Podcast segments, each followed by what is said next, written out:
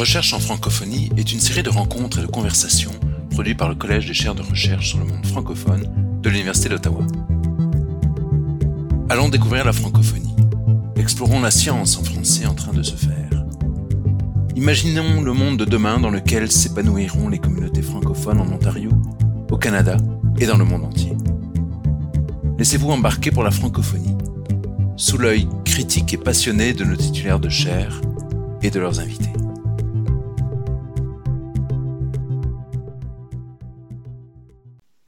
Cette série de balados est produite par le Collège des chaires de recherche sur le monde francophone de l'Université d'Ottawa. Le Collège des chaires de recherche sur le monde francophone, ainsi que le programme des chaires Mobilité francophone, sont des initiatives créées, soutenues et financées par le vice-rectorat à la recherche et à l'innovation de l'Université d'Ottawa, permettant ainsi le rayonnement de la recherche au sein des francophonies ontariennes, canadiennes et internationales. Le projet de balado est financé par le vice-rectorat international et francophonie. Les entretiens ont été rendus possibles grâce au programme de stage du département de communication de l'Université d'Ottawa et ont été réalisés par Julia Bernier, étudiante en journalisme numérique. Bonjour à tous, c'est un plaisir de vous présenter aujourd'hui Madame Sylvie Grosjean, titulaire de la chaire de recherche en francophonie internationale sur les technologies numériques en santé. Bienvenue à vous, Madame. Alors, premièrement, pourriez-vous un peu nous parler des technologies numériques de santé qui sont utilisées justement pour offrir des soins à distance? Euh, oui, alors c'est vrai que peut-être reprendre un petit peu le contexte aujourd'hui. Euh, avec la pandémie, tout le monde a entendu parler de soins virtuels, de santé numérique, parce que je pense que tout le monde a fait l'expérience, peut-être au moins une fois, d'avoir une consultation à distance avec son médecin ou son médecin de famille ou son médecin spécialiste. Donc, quand on parle de technologie numérique de santé, en fait, on, va parler de beaucoup de formes de technologie. On a la téléconsultation ou télémédecine, donc le fait de pouvoir voir à distance son médecin et puis de faire un examen clinique ou lui poser des questions. Mais on a aussi beaucoup, beaucoup d'autres technologies qui se développent. Euh, je vais prendre quelques exemples. Par exemple, on a des technologies pour permettre aux gens d'être suivis à distance pour une maladie chronique. Par exemple, si vous avez du diabète ou si vous avez une insuffisance cardiaque, ce sont des maladies avec lesquelles on vit au quotidien. Puis il y a des technologies qui sont développées pour justement suivre la maladie à partir de sa maison. Donc là, par exemple, les gens vont pouvoir recevoir un petit kit avec une technologie. Par exemple, pour l'insuffisance cardiaque, les gens vont recevoir un kit qui vont pouvoir prendre leur constance, comme euh, leur pression sanguine, leur poids, etc. Puis toutes les données vont être envoyées à l'infirmière ou au médecin pour pouvoir faire le suivi à distance. Alors ça, c'est le télésuivi à distance. On a d'autres technologies qui vont peut-être être plus sur euh, aider pour le diagnostic, par exemple, hein, ou pour, le, pour améliorer le traitement.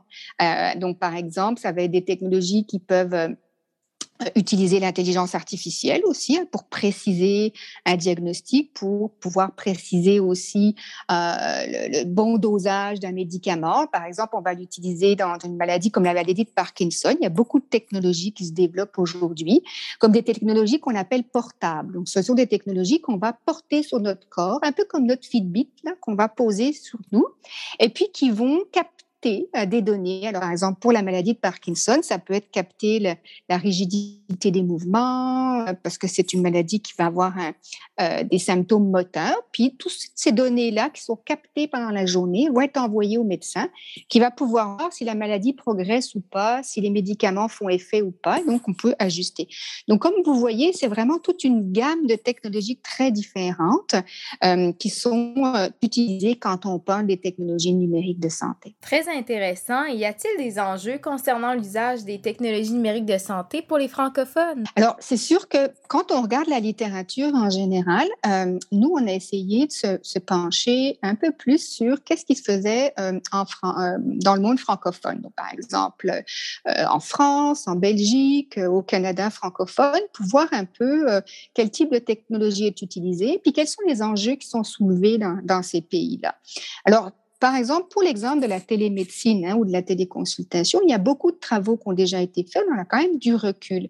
Puis, un des, un des enjeux souvent qui va être mis de l'avant, c'est euh, le risque d'accroître les inégalités sociales de santé, par exemple. Le fait que ces technologies-là, ben, elles ne sont pas forcément, euh, même si elles facilitent l'accès à un médecin, ben, elles ne le facilitent pas forcément pour tout le monde. Donc, comment les rendre plus accessibles pour tout le monde? Euh, ce sont des technologies aussi où certains chercheurs ont montré qu'on va déléguer aux patients des responsabilités qui autrefois étaient assumées par l'infirmière, par exemple. Quand vous recevez un kit à la maison pour gérer euh, vos problèmes cardiaques, ben c'est vous qui posez les capteurs sur vous, c'est vous qui prenez les constantes. tout ce travail que l'infirmière faisait en clinique, vous devez l'assumer chez vous. Puis ça, c'est pas tout le monde qui est capable de l'assumer chez lui tout seul.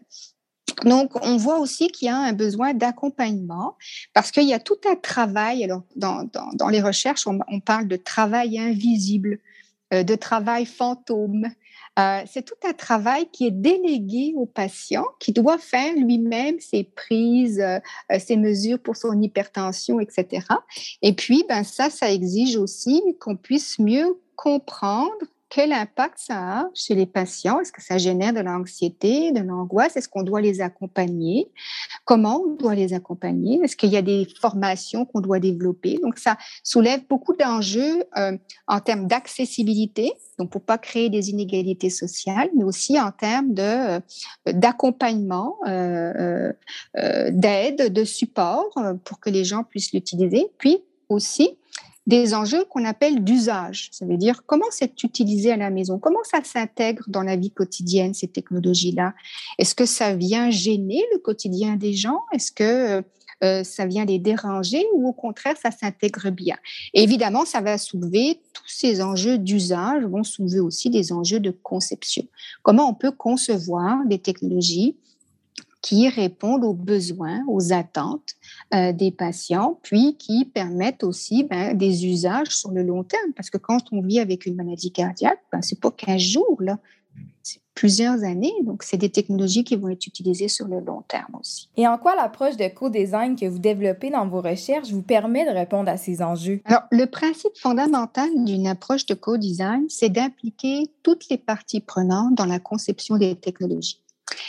Aujourd'hui, dans la majorité des projets de développement technologique, et notamment en santé, nous, on va dire en recherche qu'on a une approche qui est euh, déterministe. On va même dire, dans certains de nos travaux, on a parlé d'approche techno-déterministe. Ça veut dire qu'on va centrer le développement sur la technologie. On va porter notre regard avant tout sur la technologie, sur qu'est-ce qui fait qu'elle est innovante, sur qu'est-ce qui fait que c'est une avancée technologique.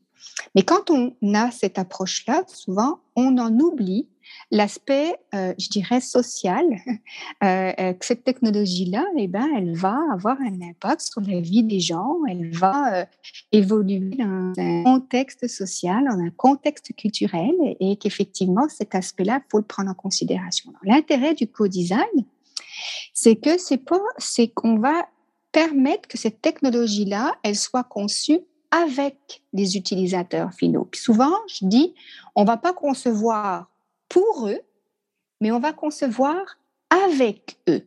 C'est ça la grande nuance. C'est pas juste pour les patients ou pour les professionnels de santé, c'est concevoir avec.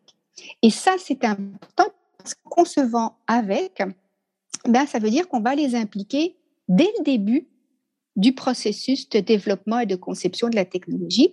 On va les impliquer dans le processus, puis on considère que les connaissances qu'ils ont, qui sont des connaissances de vie, hein, euh, des expériences de vie, on appelle ça des connaissances expérientielles hein, dans la littérature, ça veut dire sont le fait que si je suis un patient qui vit avec le diabète depuis 10 ans, ben je sais ce que c'est que vivre avec le diabète depuis 10 ans. Donc, j'ai des connaissances. J'ai adapté ma vie. Et ces connaissances-là, elles sont aussi importantes que les connaissances d'un ingénieur qui va développer la technologie.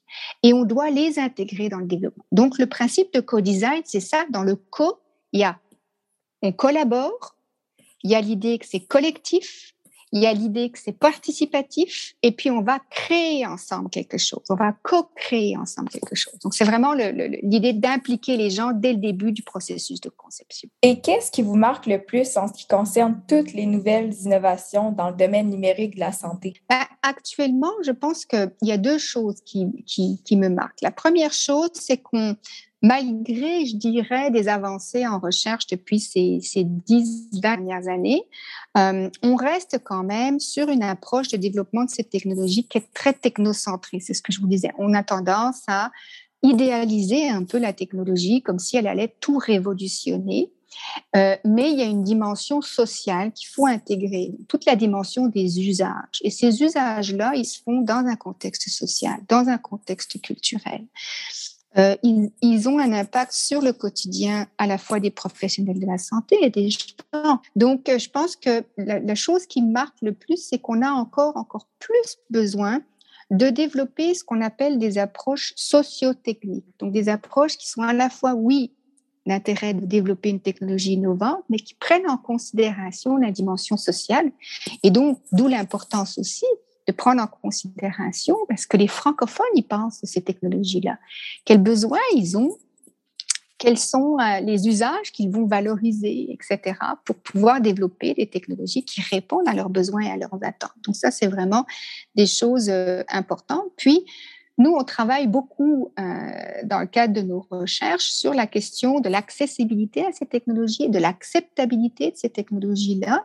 Et par exemple, euh, actuellement, on mène une enquête euh, en ligne avec une méthode un peu narrative on a essayé de voir comment les, personnes qui vivent avec la maladie de Parkinson, elles, elles, elles, acceptent des technologies qui sont en développement pour le futur pour elles. Donc, c'est des technologies qui sont pas encore sur le marché, qui sont en développement, mais nous, on voulait connaître déjà l'avis d'utilisateurs potentiels de ces technologies-là, connaître leur avis sur ben, est-ce qu'ils les jugent euh, intéressantes, facilement euh, utilisables, etc. ce qui est important, c'est euh, pour juger de l'acceptabilité d'une technologie, nous, on, veut connaître ben, l'avis de ces personnes qui vivent avec la maladie de Parkinson sur des technologies en développement. C'est-à-dire, par exemple, on a des différentes technologies qui sont développées aujourd'hui pour cette maladie-là, mais nous, on veut savoir qu'est-ce qu'en pensent les futurs utilisateurs. Est-ce qu'ils pensent qu'elles vont répondre à leurs besoins? Est-ce qu'ils pensent qu'elles vont euh, s'intégrer facilement à leur routine quotidienne? Est-ce qu'ils ont des inquiétudes par rapport à ces technologies-là? Et puis, donc, c'est une enquête qu'on a menée. Euh, une enquête narrative où on leur demande leur point de vue. Alors, c'est intéressant parce que, par exemple, dans les premiers résultats qu'on a, on se rend compte que euh, les gens sont ambivalents par rapport à cette technologie. Il y a une ambivalence. À la fois, ils vont être positifs, donc ils vont dire ben euh, on, se verrait bien les utiliser parce qu'on voit bien que ça peut nous permettre d'améliorer euh, le suivi de notre maladie, de personnaliser notre traitement, etc. Mais d'un autre côté, ces technologies-là, elles vont générer des inquiétudes ou de l'anxiété, donc des émotions aussi. Alors, par exemple, il y en a qui ont peur de ne pas savoir l'utiliser, il y en a qui ont peur d'être stigmatisés parce que, par exemple, pour les technologies portables, c'est très voyant sur le corps. Donc, ils ont peur que les autres, le regard des autres soit plutôt négatif. Euh, euh, il y a des, craintes aussi, par exemple, par rapport aux données. Donc, Parkinson, c'est une maladie neurodégénérative. Hein ça va toujours dégénérer. Donc, ils se disent, ben, les, données que je vais voir, je vais me voir mal aller dans le temps. Donc, d'une certaine manière, est-ce que je vais pas, ça va pas me faire stresser ou me faire déprimer? Donc, ils ont des. Donc, c'est ce que j'appelle en fait des technologies ambivalentes. Elles sont ambivalentes parce qu'elles génèrent à la fois de l'espoir, mais aussi des inquiétudes. Et c'est ça qui est important pour nous aujourd'hui, c'est de pouvoir être à l'écoute justement de ces euh, points de vue, euh, de ces euh, avis que les gens partagent avec nous et de pouvoir essayer d'identifier ben, pourquoi elles sont ambivalentes, puis qu'est-ce qu'on peut faire justement pour répondre à ces inquiétudes que les gens ont. Et pourriez-vous nous dire quelle est la recherche qui vous passionne la plus? Alors, actuellement, je suis en train de, travailler évidemment beaucoup sur les, technologies en général, mais j'ai un intérêt actuellement sur les technologies qui vont intégrer l'intelligence artificielle parce que c'est un autre type de technologie. Et euh, par exemple, dans, un des projets qu'on a, euh, euh, on est en train de, réfléchir à comment on peut impliquer dans une approche de co-design des patients, des aidants, des professionnels de la santé dans le co-design d'algorithmes d'apprentissage qui sont quand même des, des matériaux assez difficiles à concevoir et comment on peut faire en sorte que la parole des patients, la parole des soignants, elle soit intégrée dans le processus de conception de ces technologies. Alors, c'est un défi à la fois méthodologique, mais c'est un défi aussi pour les approches de co-design, parce qu'effectivement, il faut revoir ces approches-là et voir comment on peut inclure euh, les patients, euh, les soignants dans le processus de design de ces technologies qui sont basées sur l'intelligence artificielle. Donc ça, c'est un des défis, j'ai envie de dire, pour, euh, pour l'avenir. Et qui sont vos plus importants collaborateurs dans votre chaire de recherche? Alors, on a des collaborateurs dans la chaire de recherche à la fois au Canada et surtout en Europe pour l'instant. Donc, au Canada, ben, on, collabore en ce moment avec un collègue qui s'appelle le professeur Stéphane Vial, qui a une chaire de recherche, qui s'appelle la chaire Diamant, et qui développe une application mobile en santé mentale qui s'appelle Mentalis et donc qui euh, développe cette application mobile pour permettre euh, aux personnes qui ont des problèmes de santé mentale d'accéder plus facilement à des services de santé mentale. Et on travaille avec lui selon une approche de co-design. Donc ça, c'est un partenariat qu'on a euh, avec ce collègue-là dans le cadre de cette approche de co-design. On a plus proche de nous de belles collaborations avec l'hôpital Montfort, qui est un hôpital évidemment pour les francophones. On a travaillé sur des projets de télémédecine avec eux et euh, notamment euh, en utilisant les laboratoires de simulation pour analyser un peu plus en détail les interactions entre des patients et des médecins en télémédecine. Donc, c'était des, des, collaborations très fructueuses avec l'hôpital Montfort. Euh, on collabore aussi actuellement avec l'hôpital d'Ottawa, la clinique de neurologie, le cas du projet Parkinson, pour qu'ils développe en fait une application pour permettre aux personnes qui vivent avec la maladie de Parkinson pouvoir gérer leur maladie à la, maison. Ils développent avec eux euh, une, une, technologie qui vise à, leur envoyer des conseils de santé beaucoup plus personnalisés. Et puis, euh, enfin, de l'autre côté de l'Atlantique, on a une collaboration avec euh, le professeur Anne Mayer et l'IFRIS, qui est un institut qui travaille notamment euh, plus spécifiquement euh, dans le cadre de la télésanté et des inégalités sociales d'accès. Donc, on, aborde cette question des inégalités sociales dans l'usage de la télésanté. On a, euh, on a une collaboration avec eux depuis plusieurs années, puisque eux aussi font des projets de télésanté et ont un intérêt aussi pour tout ce qui est la question des inégalités sociales d'accès. Donc voilà. Madame Grosjean, je tiens grandement à vous remercier d'avoir été avec nous aujourd'hui dans ce balado. C'était fort intéressant et pour finir, nous aimerions savoir quels sont vos projets à venir. Alors actuellement, on termine un projet qui est financé par le Consortium national de formation en santé. Donc c'est un projet qui vise à, comprendre, euh, je dirais, auprès de la communauté franco-ontarienne, euh, quels sont ses, euh, ses, besoins en termes de, de soins virtuels, quelles sont les technologies que les franco-ontariens seraient plus à même d'accepter justement pour l'offre de soins virtuels. Et puis actuellement, j'ai mène des projets en parallèle pour comme je vous le disais tout à l'heure, euh, euh, développer la question euh, des technologies qui intègrent l'intelligence artificielle en santé et notamment faire valoir la voix des francophones aussi dans le développement de ces technologies-là, parce qu'il y a des enjeux en termes de programmation, de prototypage. Et donc, ça, c'est une avenue de développement aussi pour la chaire que de réfléchir au développement de ces technologies-là, aux approches de co-design aussi pour le développement de, de ces technologies. Collège des chaires recevait aujourd'hui la professeure Sylvie Grosjean, titulaire de la chaire de recherche en francophonie internationale sur les technologies numériques en santé.